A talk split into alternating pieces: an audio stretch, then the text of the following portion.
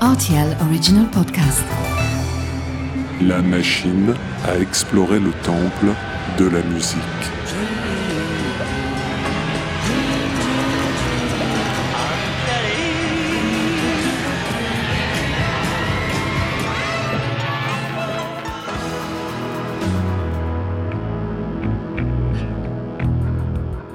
Les titres phares des artistes méconnus, les titres méconnus des artistes phares. Si je vous dis qu'aujourd'hui, ma machine prend la direction d'un pays sud-américain qui a gagné plusieurs fois la Coupe du Monde de football, je sens que vous sortez déjà les timbales du carnaval. Doucement les clubbers, rangez vos perruques et vos maillots brésiliens, c'est de l'Uruguay qu'il s'agit.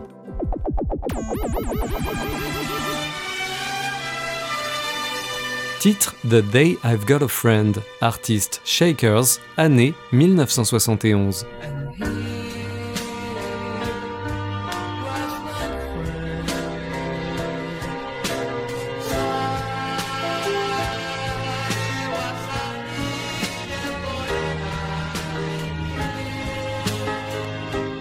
S'il est assez exagéré d'affirmer que les chaussettes noires ont été les Rolling Stones français, il est plus légitime d'avancer que Los Shakers ont été les Beatles uruguayens. Surtout que je ne vois pas très bien qui pourrait me contredire, ce podcast étant assez peu fréquenté par les historiens de la pop sud-américaine des années 60.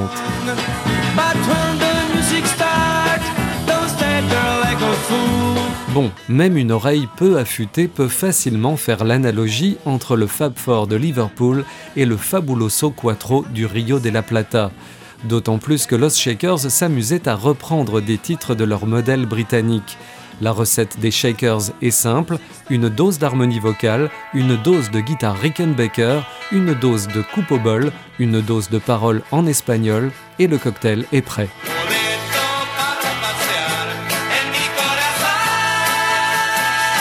L'aventure de Los Shakers durera toute la deuxième moitié des années 60, formation surtout populaire en Uruguay, même si le groupe mené par les frères Fatoruso parviendra à faire une petite incursion sur le continent nord-américain en 1966 avec l'album Break It All, sans toutefois casser la baraque.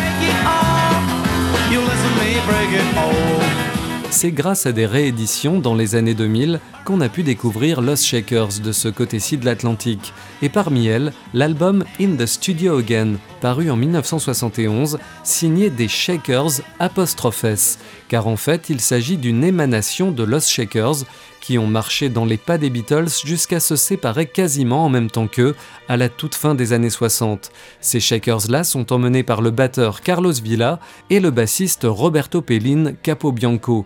Ce dernier signe deux titres sur l'album, dont ce splendide The Day I've Got a Friend, sur lequel on entend plus l'influence d'un Michel Legrand que celle du couple Lennon-McCartney.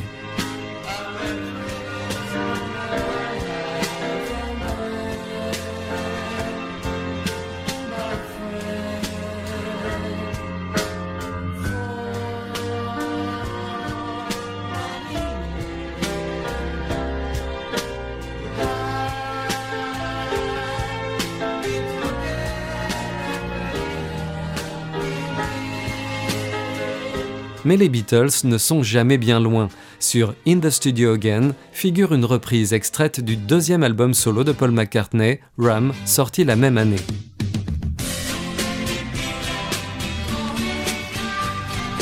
Quand on écoute The Day I've Got a Friend, on en vient à regretter que ce bassiste surnommé Pellin, par ailleurs brillant accordéoniste disparu en 2015, n'ait pas signé plus de chansons dans la carrière éphémère des Shakers.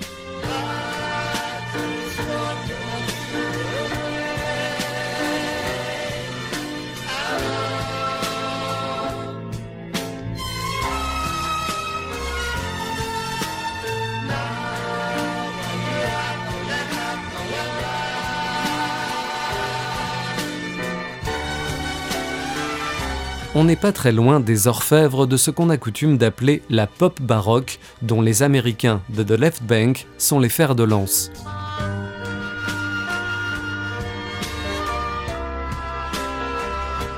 De leur côté, les frères Fatoruso, l'autre moitié du groupe, enregistreront un album en 1981 sous le nom Otro Shakers, dans lequel leur identité latine est plus sensible.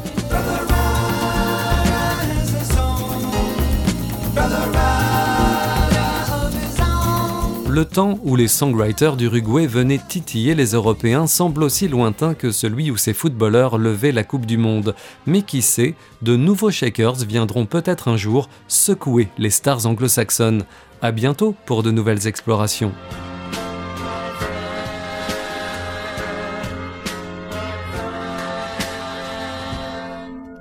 RTL Original Podcast.